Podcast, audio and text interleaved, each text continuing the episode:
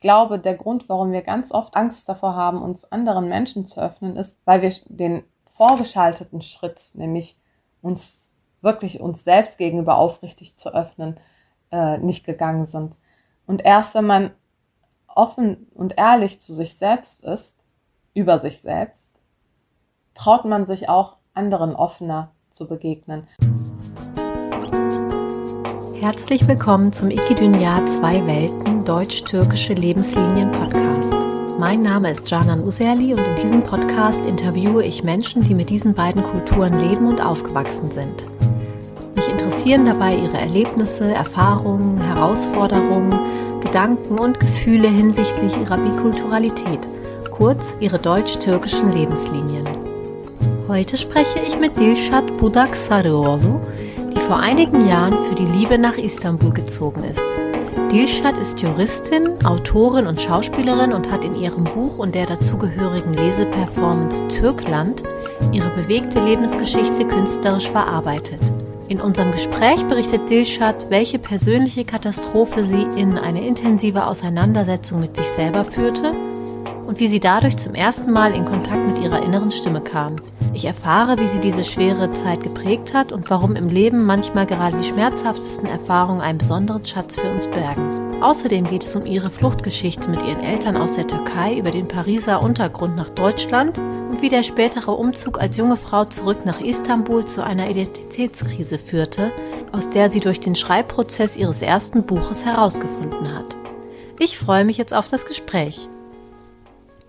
Hallo Dilshat. Hallo Janan. Welche Bedeutung hat dein Name Dilshat und gibt es vielleicht eine Geschichte dazu, warum du gerade diesen Namen bekommen hast? Hm. Äh, Dilshat bedeutet glückliche Seele. Äh, das ist ein persisch-kurdischer Name. Also äh, es gibt den Namen sowohl im Persischen als auch im Kurdischen. Und ähm, es gibt tatsächlich eine Geschichte. Also mein Vater hat mich äh, erst Dilar genannt. Und ein paar Tage später hat er davon geträumt, dass ich Dilshat heiße. Also dieser Name ist ihm im Traum erschienen.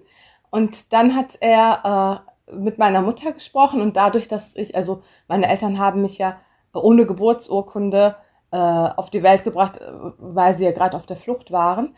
Und äh, deswegen war das auch kein bürokratischer Aufwand. Meine Mutter war auch einverstanden. Dann haben sie mich Dilshad genannt. Glückliche Seele, schön. Ähm, gibt es denn eine Sache, die deine Seele besonders glücklich macht?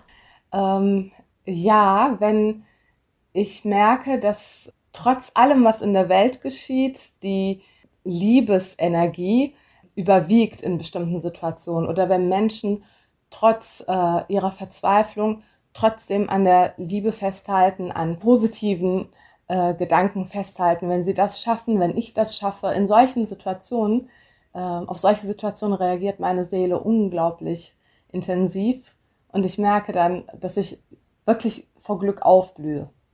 Das klingt klitschig, aber, ähm, aber das ist tatsächlich etwas, wovon äh, ich mich nähere, wovon meine Seele sich nährt. Mhm. Dieses ähm, Seelenglück, von dem du gerade gesprochen hast, ähm, Gab es denn eine Zeit in deinem Leben, wo du dieses Seelenglück oder auch vielleicht diesen Ruf deiner Seele nicht mehr gespürt hast? Oh ja, ja, auf jeden Fall. Ähm, in meiner Jugend ähm, gab es eine sehr lange Zeit, die sich über mehrere Jahre äh, streckte, in der ich wirklich den Zugang zu mir verloren hatte, weil sich das Leben nur noch wie ein Kampf anfühlte. Also tatsächlich wie ein Überlebenskampf. Immer gegen etwas sein, immer gegen Institutionen, gegen, gegen Menschen, gegen Beamte, gegen Lehrer, teilweise gegen die eigenen Eltern, gegen äh, gesellschaftliche Konventionen, immer gegen etwas anzukämpfen, hat irgendwann dazu geführt über die Jahre, dass ich den Bezug zu mir selber, vor allem zu meinem Körper, aber teilweise auch zu meiner Seele verloren habe. Und ähm, in diesen Jahren hat mich aber trotzdem irgendwo, das weiß ich jetzt im Nachhinein, irgendwo wieder dieser Drang, der so anscheinend in mir angelegt ist. Man sagt ja auch Nomen ist Om, der Name ist Programm. Vielleicht war das der Einfluss meines Namens. Äh, irgendwo in mir, tief in mir gab es aber trotzdem immer diesen Drang, mein Herz nicht zu verschließen, egal was passierte, äh, mein Herz nicht ganz zu verschließen. Und selbst wenn ich manchmal aggressiv war, wütend war, ich hatte viel Wut in mir, wusste ein Teil in mir immer, dass das kein Zustand war, in dem ich verweilen wollte. Ein Teil von mir wollte da immer raus und, und das Herz wieder öffnen, trotz der Angst vor weiteren Verletzungen, die mich auch immer begleitete. Und diese Zeit äh, hat aber auch ähm, etwas Transformierendes mit sich gebracht, weil sie eigentlich zunächst einmal äh, in wirklich in eine Art Katastrophe, persönlicher Katastrophe mündete. Ich hatte mit 25 einen schweren Burnout und im Rahmen dieses Burnouts, also, also in diesem Zusammenhang, wurden mir auch diverse schwere Erkrankungen äh, diagnostiziert, die mich wohl auch ein Leben lang begleiten äh, würden, so sagten die Ärzte. Und äh, ich kam in eine Klinik äh, in Berlin, in die Charité und wurde dort auch viele Wochen äh, behandelt und habe zum ersten Mal in meinem Leben Erfahrungen auch mit Therapien, mit Einzeltherapien, Gruppentherapien, Kunsttherapie, Musiktherapie, mit verschiedenen Therapieformen ähm, gemacht. Und das war dann eine Art Wendepunkt. Ich habe gemerkt, dass ähm, diese innere Stimme in mir, obwohl sich gerade alles nach einer Katastrophe anfühlte, ich war mitten im Referendariat, ich, ich hatte äh, ich machte mir damals vor, noch stärker sein zu müssen, noch schneller vorankommen zu müssen, damit ich endlich rauskomme aus diesem Loch, in dem ich mich festgefahren fühlte.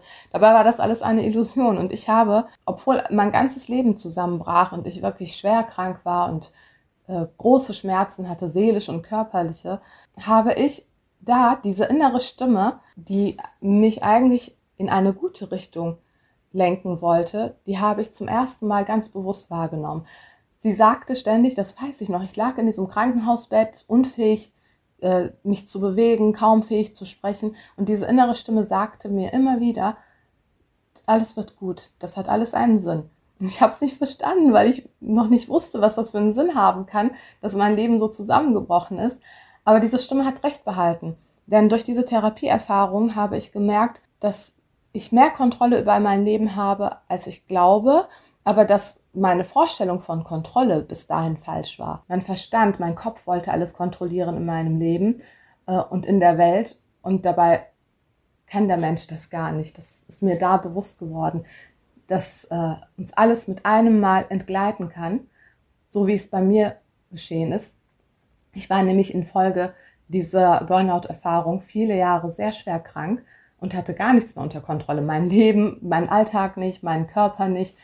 Und trotzdem habe ich gemerkt, dass es eine andere Form von Kontrolle gibt. Ich würde es noch nicht einmal Kontrolle nennen, sondern äh, Selbstermächtigung. Ich bin quasi in meine eigene Macht hineingetreten, äh, in meine eigene Verantwortung meinem Leben gegenüber, mir selbst gegenüber, meinem Körper, meiner Seele gegenüber. Diese Erfahrung hat mich die Krankheit gelehrt.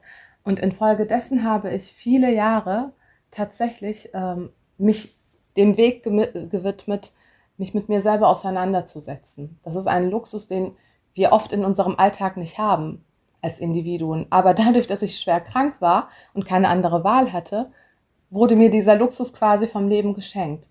Und ich konnte mich viele Jahre mit mir selber auseinandersetzen, mit meinen ähm, teilweise falschen Verhaltensmustern, Gedankenmustern. Und das hat so viel verändert in mir. Und ich habe gelernt, dass meine innere Stimme weiser ist als die Stimme meines Verstandes, die mich bis dahin immer versucht hat, in bestimmte Richtungen zu zerren. Mhm. Wahnsinn. Ist es auch deshalb, dass du sagst, also das war eigentlich für dich wie ein Segen? Das würden ja andere junge Menschen vielleicht anders sehen. Oh, jetzt werde ich hier, sie fühlen sich vielleicht dann eher als Opfer dieser Situation und das betrachten das wie eine Strafe. Aber du sagst ja, das war ein Segen für dich. Ist es das? Ja, genau das. Ähm, Im Türkischen gibt es ein schönes Sprichwort, äh, eine Redewendung oder einen Glaubenssatz, ähm, der heißt, her şeyin altında bir hayır vardır. Äh, hinter jeder Not, hinter jedem Drama ähm, oder hinter jeder Katastrophe liegt eigentlich ein Segen. Und tatsächlich glaube ich mittlerweile daran. Diese Erfahrung hat mich das auch zum ersten Mal gelehrt, diese äh, Burnout-Erfahrung. Ich glaube tatsächlich, dass das Leben nicht gegen uns arbeitet, sondern für uns, mit uns. Das Problem ist nur, dass wir eben ganz oft, weil unsere Ängste, unsere Wut uns in eine bestimmte Richtung zerren, ganz oft von unserem eigenen Lebensfluss abkommen. Und dann gibt es Situationen im Leben, die so tiefgreifende Veränderungen mit sich führen und auf den ersten Blick sehr schmerzhaft sind, die uns aber eigentlich wieder unserer Seele näher bringen und damit dann wieder in den Fluss unseres eigenen Lebensweges. Und unsere Seele ist nämlich so weise, dass sie diese Situationen vielleicht sogar selber erschafft oder anzieht. Ich weiß es nicht. Also das ist ein Mysterium, hinter das wir vielleicht noch nicht ganz genau blicken können. Aber wenn man das Leben von dieser Perspektive betrachtet, dann macht man tatsächlich die Erfahrung, dass, und die, die habe ich ganz oft machen dürfen, dass alles, was eigentlich erstmal negativ aussieht, nach einer schlimmen oder negativen Erfahrung aussieht, einen Schatz für uns birgt, ein Geschenk, weil wir gezwungen werden, uns zu verändern, uns zu transformieren und unserer Seele eben näher zu kommen. Das klingt alles sehr metaphysisch, so ist das aber gar nicht gemeint. Das sind nämlich ganz konkrete Erfahrungen, die ich im Leben gemacht habe. Und äh, ich bin deswegen sehr dankbar für diese Erfahrung. Aber wichtig ist natürlich auch, und da geht es wieder um die Eigenverantwortung, dass wir selber auch wirklich akzeptieren, dass wir nicht in dieser Opferrolle verweilen. Denn jeder Mensch macht solche Erfahrungen, aber die einen ziehen es vor, in der Opferrolle zu bleiben und sich immer als die Leidtragenden des Lebens zu sehen. Wenn man aber genau diese Einstellung ändert und begreift, wie viel Macht wir eigentlich über unser eigenes Leben haben und wie viel Verantwortung wir auch dafür übernehmen können, dann kommt man aus dieser Opferrolle raus und dann ist man erst in der Lage, diese Geschenke zu empfangen, die diese Erfahrung für uns bereithält. Ähm, schön.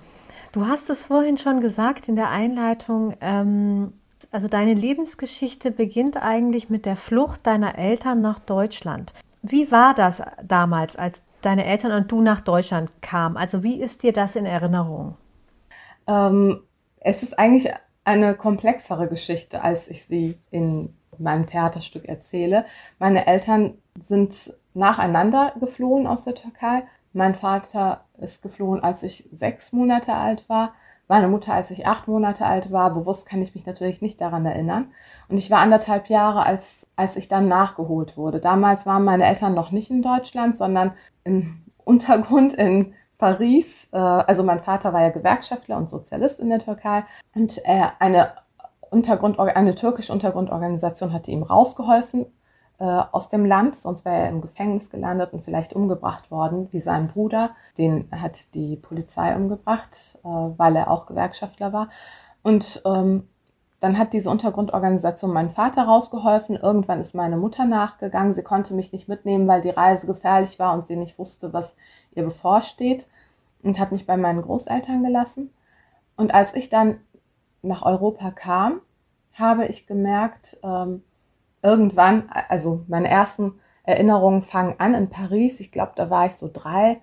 Ähm, ich habe einfach da eine Lebensart kennengelernt, die die meisten Menschen, wenn sie zum Beispiel in Deutschland groß werden, nicht kennen. Aber dadurch, dass ich es nicht anders kannte, war das für mich die Normalität, nämlich in einer Kommune zu leben. Ich war vielleicht das einzige Kind, aber ähm, für mich war das irgendwie ganz normal. Ich dachte, es gibt weniger Kinder und es gibt viele Erwachsene und mit denen lebt man so zusammen. Es gibt viele Onkels und Tanten und irgendwie macht man immer irgendwas, auch teilweise nicht ganz legales, weil man ja irgendwie überleben muss. Aber das war für mich eben kein, also es gab kein richtig und falsch, wie wir es in unserer ersten Welt heute in unseren Wohlstandsgesellschaften kennen. Und ich glaube, dass diese Erfahrung mich auch geprägt hat, weil ich auch äh, also insofern geprägt hat, als dass ich mein ganzes Leben lang eigentlich nie ein, ein absolutes Verständnis von richtig und falsch hatte.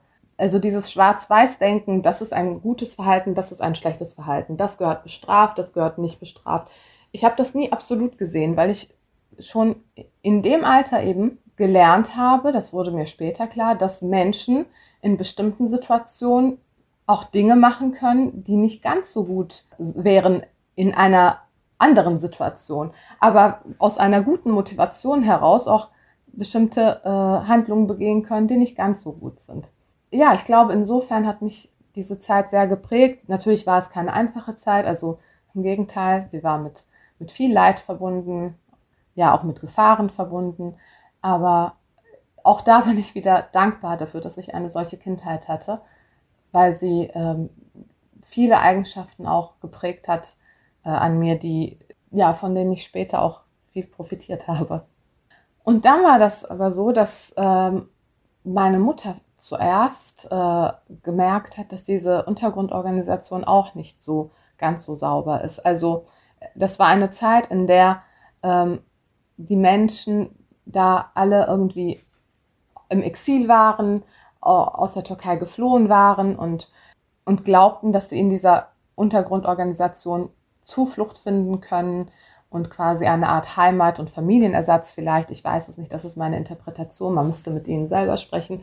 Aber sie wurden dort eigentlich ausgebeutet und ausgenutzt. Ähm, es hieß, man würde ähm, versuchen, den Genossen, in Anführungsstrichen, in der Heimat zu helfen, zum Beispiel den Genossen, die im Gefängnis saßen und deren Familien arm waren, Geld schicken. Und deswegen hat man geglaubt, dass man in dieser Untergrundorganisation Geld beschafft, um diesen Familien zu helfen. Hinterher kam aber raus, dass dass das alles nicht so der Fall war, dass sie eigentlich ausgebeutet wurden. Und diese Untergrundorganisation hatte auch ein Theaterensemble, ein Exiltheater, weil die Frau des Anführers dieser Organisation eine Schauspielerin im Exil war und es auch ganz viele andere Schauspieler gab in dieser Gruppe. Und auch diejenigen, die keine Schauspieler waren, wurden verpflichtet mitzumachen. Meine Eltern eben auch. Und ähm, mein Vater ist ein ja, sehr kreativ veranlagter Mensch, der hat das super genossen. Meine Mutter eher weniger. Sie ist eine Pragmatikerin.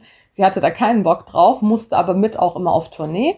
Und ich habe äh, das große Glück gehabt, dass ich mit drei Jahren eine Statistenrolle an diesem Theater hatte und auf äh, wirklich großen Weltbühnen mit aufgetreten bin.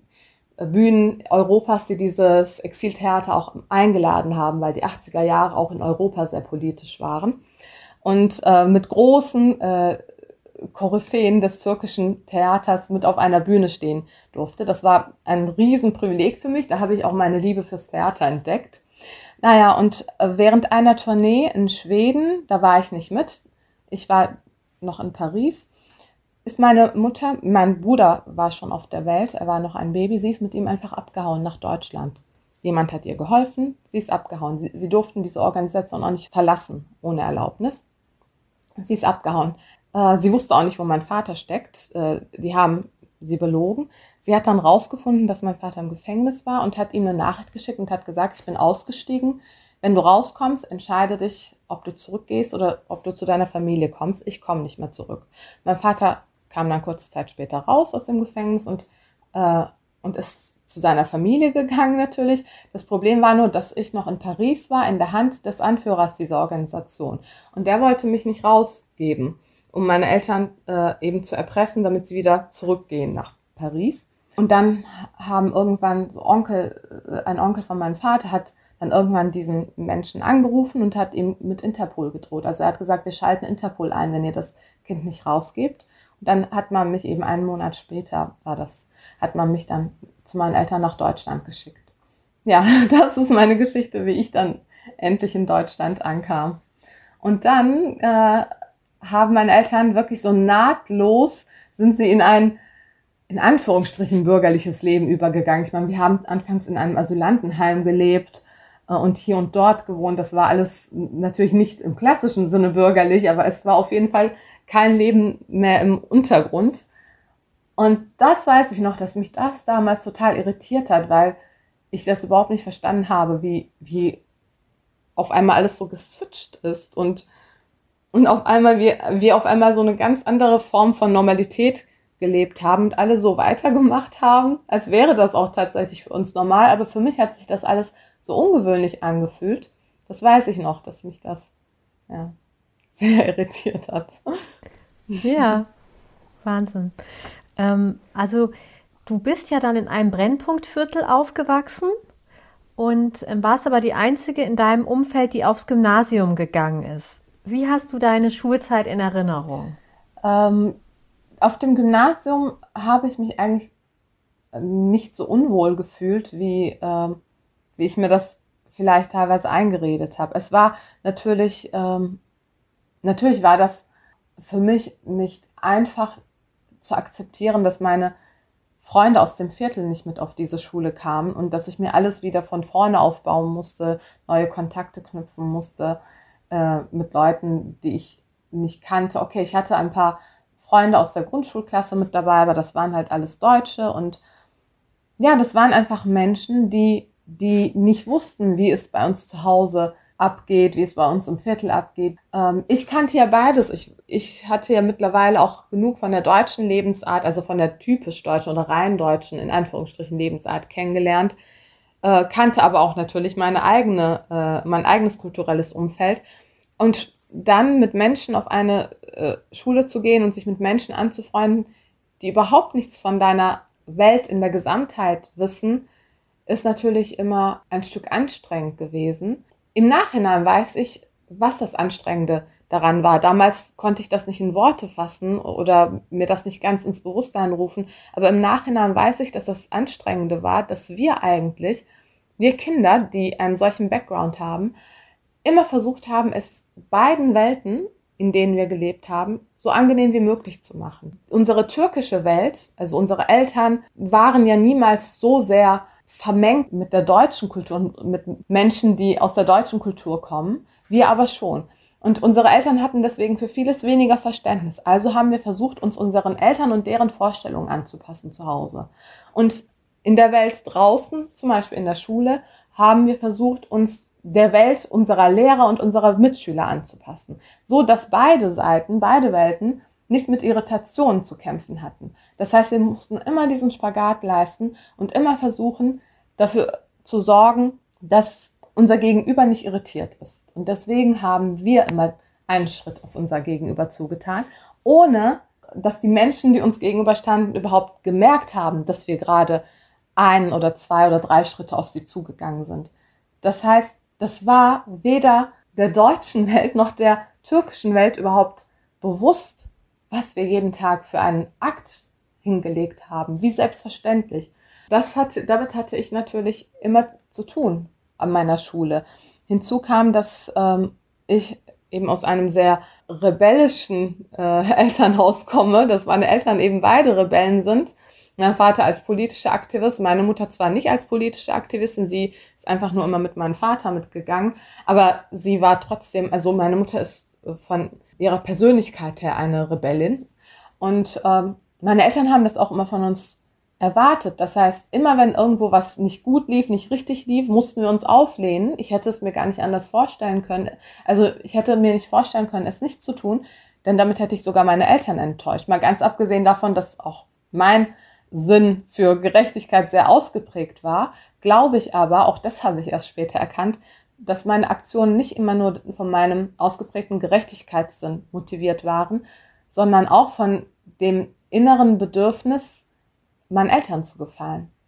Denn die hätten, und das weiß ich jetzt, das habe ich mir erst, erst ganz neulich eingestanden, dass das ein Großteil meiner Motivation war. Meine Eltern wären enttäuscht gewesen, wenn ich mich nicht gegen das eine oder andere aufgelehnt hätte. Und so waren eben zwei Motivationen immer so stark in mir, dass ich auch in der Schule, also ich war fast immer eigentlich Klassensprecherin, ich, ich habe auch immer irgendwie versucht, ähm, Lehrer auf ihre Fehler hinzuweisen, auch Lehrer, vor denen sich einige gefürchtet haben, die etwas strenger waren.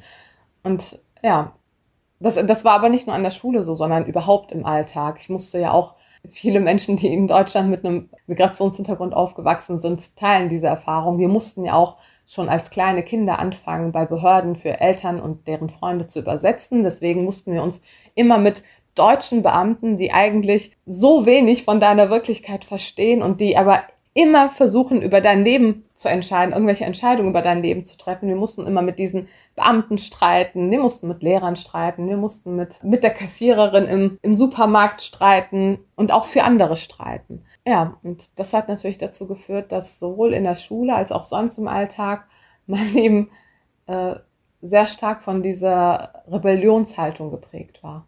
Ja.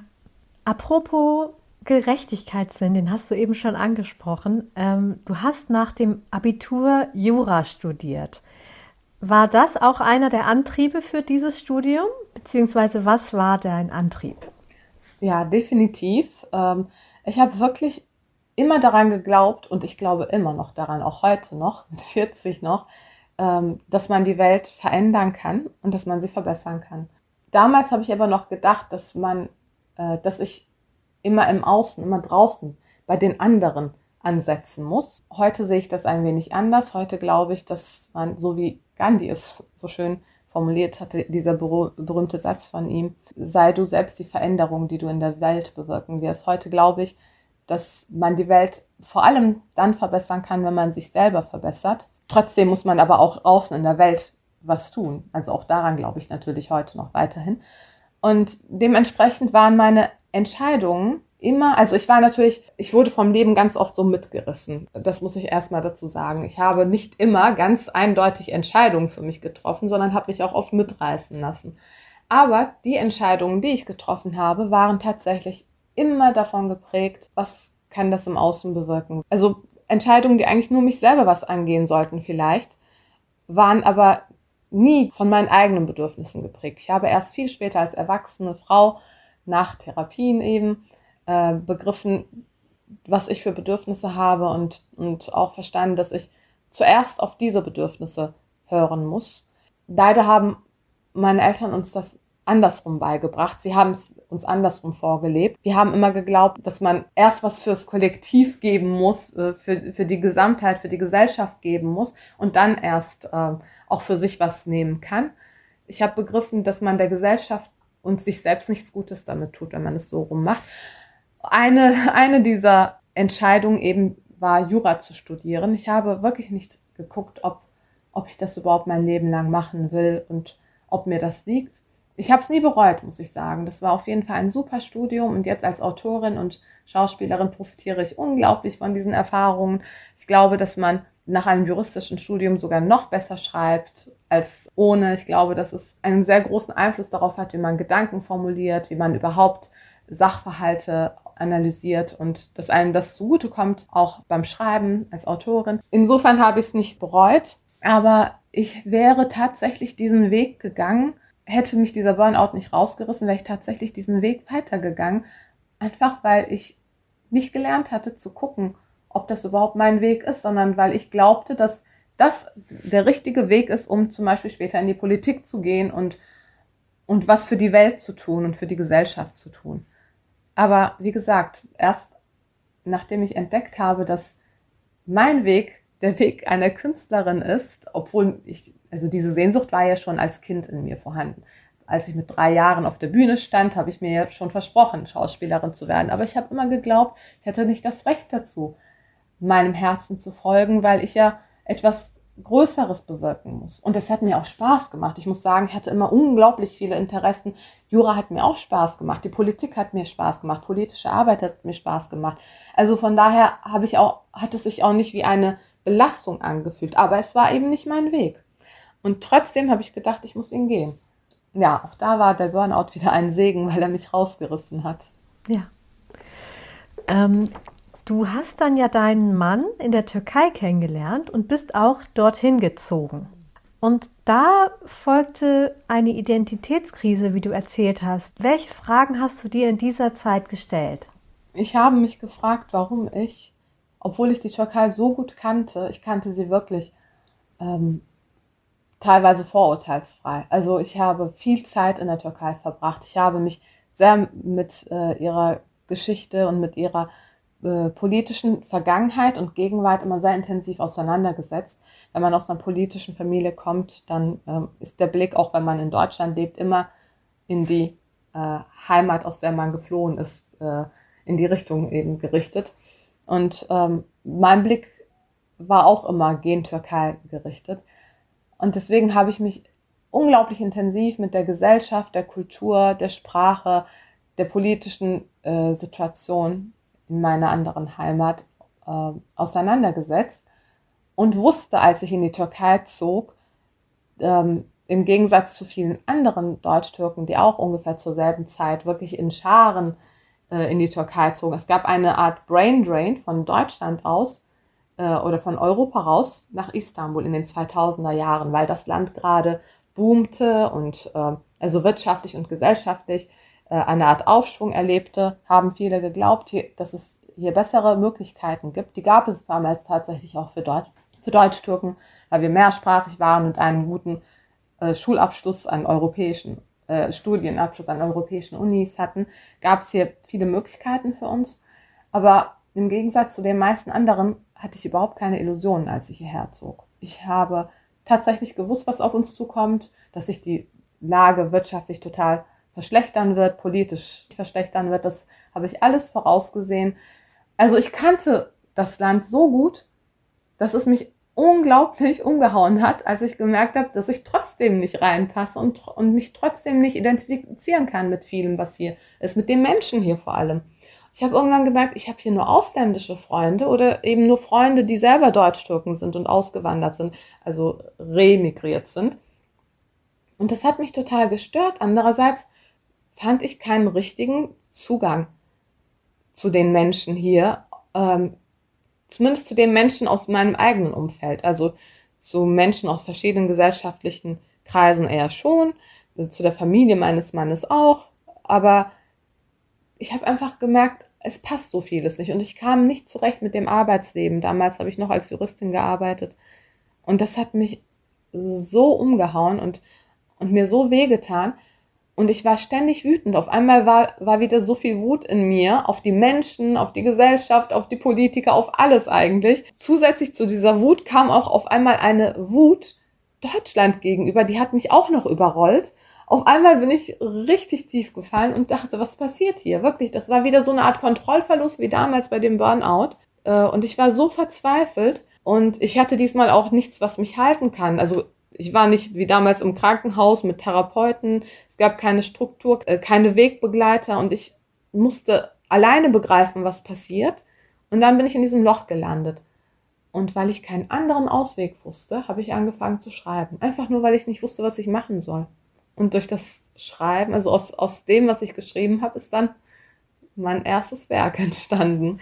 Ja, ähm, Genau, du hast nämlich deine Geschichte in dem Buch ähm, Türkland verarbeitet und dann auch noch szenisch als wirklich eindrucksvolle Leseperformance auf die Bühne gebracht. Was möchtest du damit deinem Publikum schenken?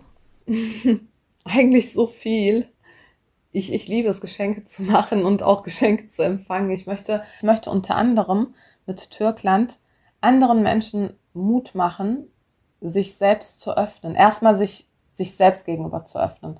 Ich glaube, der Grund, warum wir ganz oft Angst davor haben, uns anderen Menschen zu öffnen, ist, weil wir den vorgeschalteten Schritt, nämlich uns wirklich uns selbst gegenüber aufrichtig zu öffnen, äh, nicht gegangen sind. Und erst wenn man offen und ehrlich zu sich selbst ist, über sich selbst, traut man sich auch anderen offener zu begegnen. Und weil ich diese Erfahrung gemacht habe und sie so transformierend für mein Leben war, wollte ich sie unbedingt mit anderen teilen. Also diese Erfahrung, wirklich mutig, ehrlich zu sich selbst zu sein und zu gucken, wer bin ich eigentlich wirklich, was sind meine Bedürfnisse, was ist vielleicht meine Mission in diesem Leben. Ich glaube daran, dass jeder mit, äh, mit einer Absicht, mit einer Intention auf die Welt kommt. Und diese Intention zu finden, diese Mission zu finden ähm, und äh, also den Ruf des eigenen Herzens äh, zu hören und ihm zu folgen, das geht nur, wenn man sein authentisches Selbst lebt. Und, und das erfordert wirklich Mut. Das ist nicht einfach, weil man sich selbst so viel vormacht im Laufe des Lebens. Und wenn man das aber schafft, und das ist aber kein Dauerzustand, also wenn man dieses Prinzip einmal gelernt hat, das wird natürlich immer wieder dazu führen, dass man in Situationen in bestimmten Situationen merke, oh, da war ich nicht ganz reflektiert, nicht ganz ehrlich mit mir selber. Das wird es immer geben. Also, weil sonst wären wir alle erleuchtet, wenn man sofort dahin käme. Aber wenn man einmal dieses Prinzip begriffen hat und wirklich versucht, immer wieder achtsam zu sein, wach zu sein sich selbst gegenüber, dann öffnet man sich auch anderen auf eine Art und Weise, die so befreiend ist und die so heilsam ist, dann transformieren sich auch alle anderen zwischenmenschlichen Beziehungen.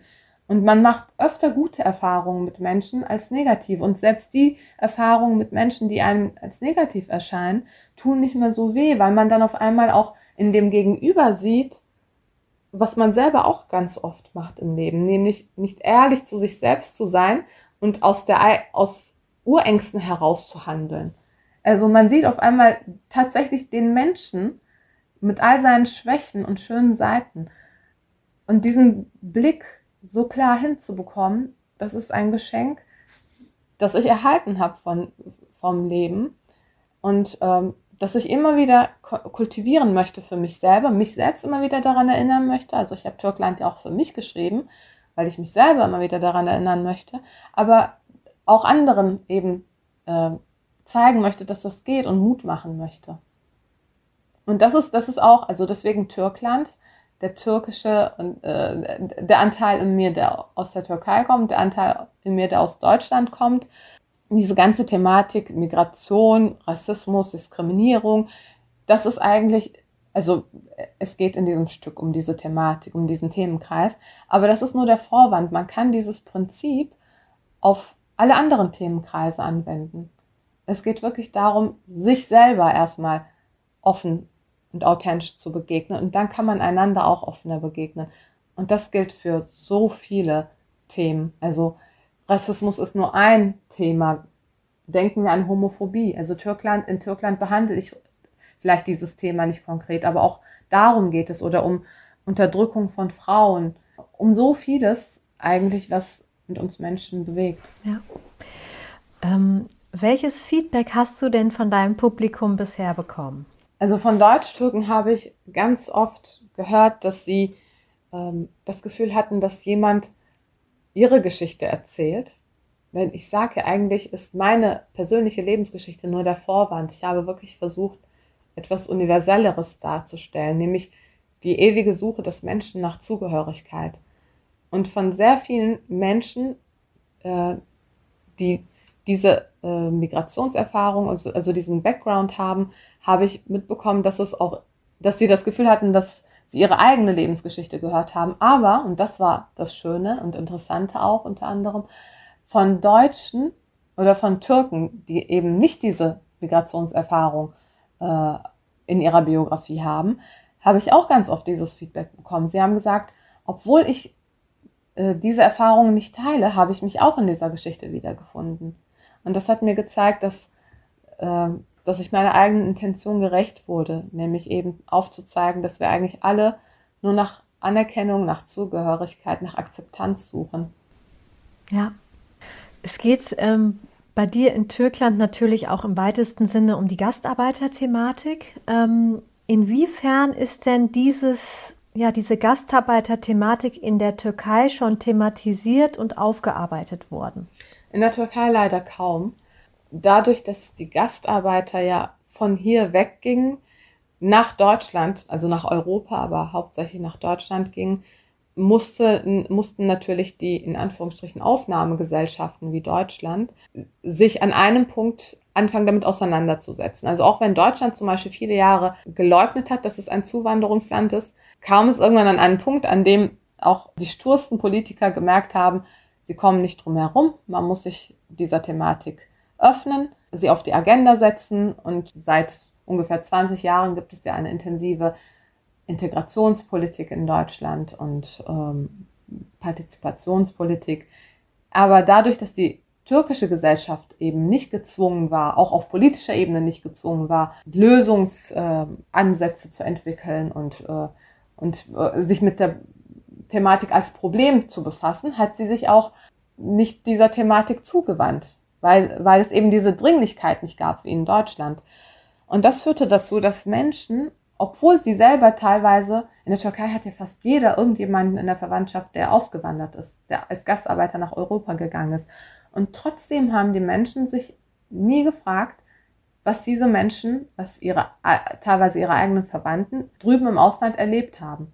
Und ähm, ganz viel von dem, was sie über uns meinen zu wissen, beruht auf Klischees und Vorurteilen. Viel schlimmer noch, als wir das aus Deutschland kennen, stoßen wir hier auf Vorurteile und uns eben auf unmögliche Klischeevorstellungen.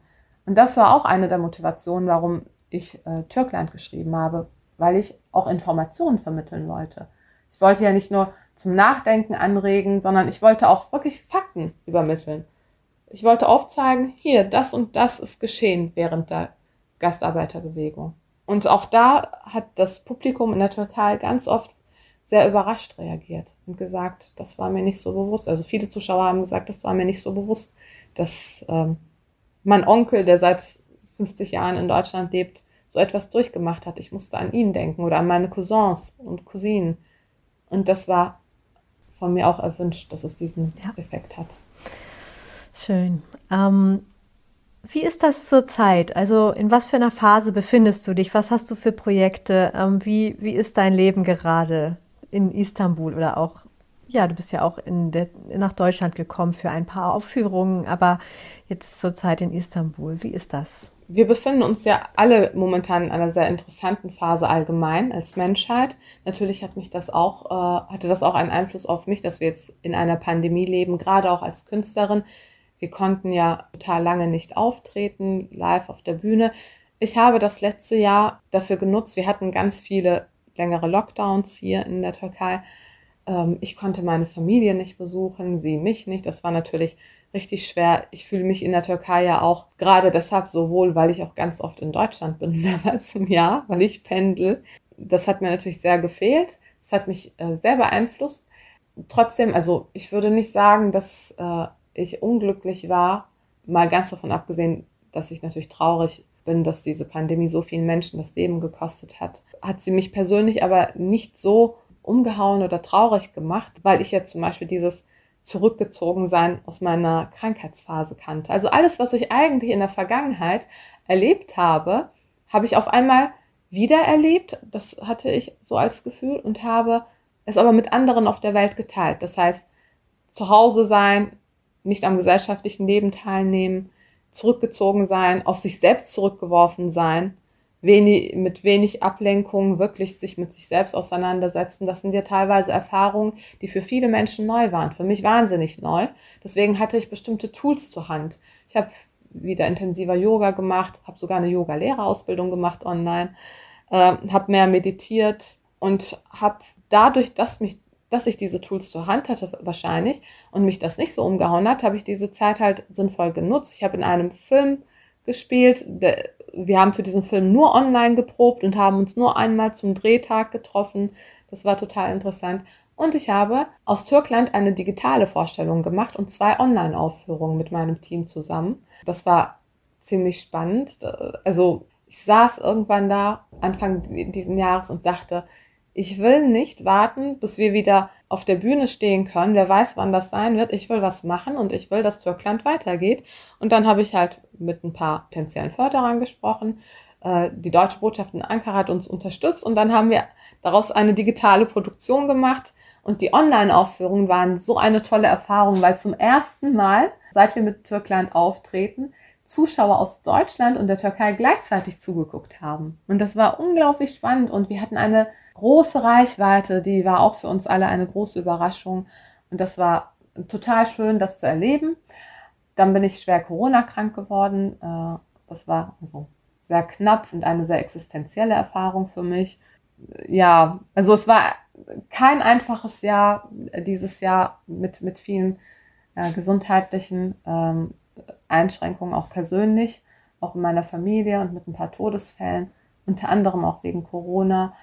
Es war ein sehr schmerzhaftes Jahr und gleichzeitig hat sich so viel getan. Wie gesagt, diese digitale Produktion, dann die Aufführung in Essen äh, zum, 60, äh, zum 60. Jubiläum des deutsch-türkischen Anwerbeabkommens jetzt im August. Das war ganz toll, nach Essen reisen zu dürfen.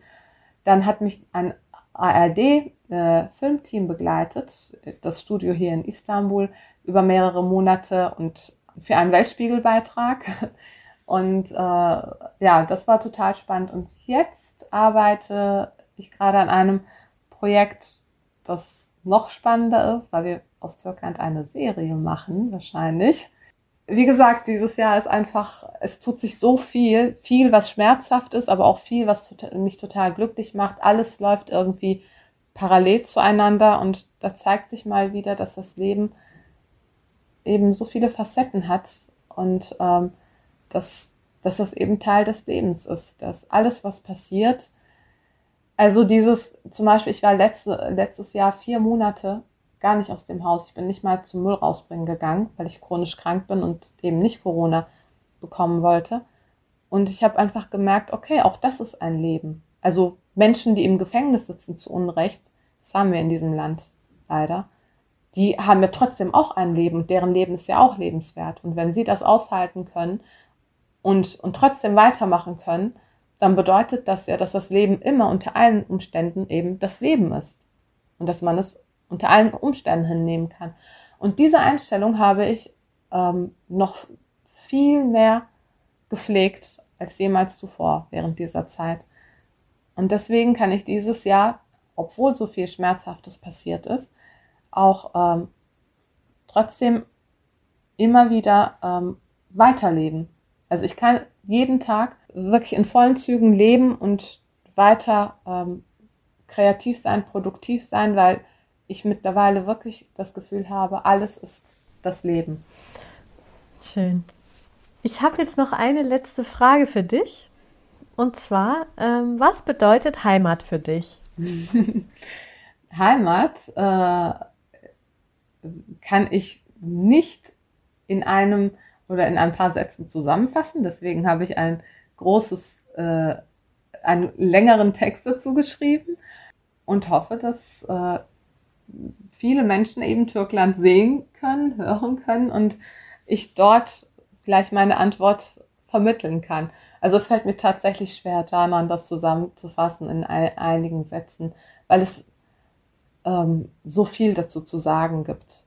Und am Ende ist aber Heimat immer nur da, wo man sich in sich selbst verankert fühlt. Hm. Ja, dann vielen Dank, liebe Deshat, für das schöne Gespräch. Ja, ich danke dir auch. Das hat mich sehr gefreut, hat sehr Spaß gemacht. Wenn dir mein Podcast gefällt und du keine neue Episode verpassen möchtest, freue ich mich, wenn du den Podcast kostenlos abonnierst. Für heute erstmal herzliche Grüße, Selvi Bilal und bis bald, deine Janan.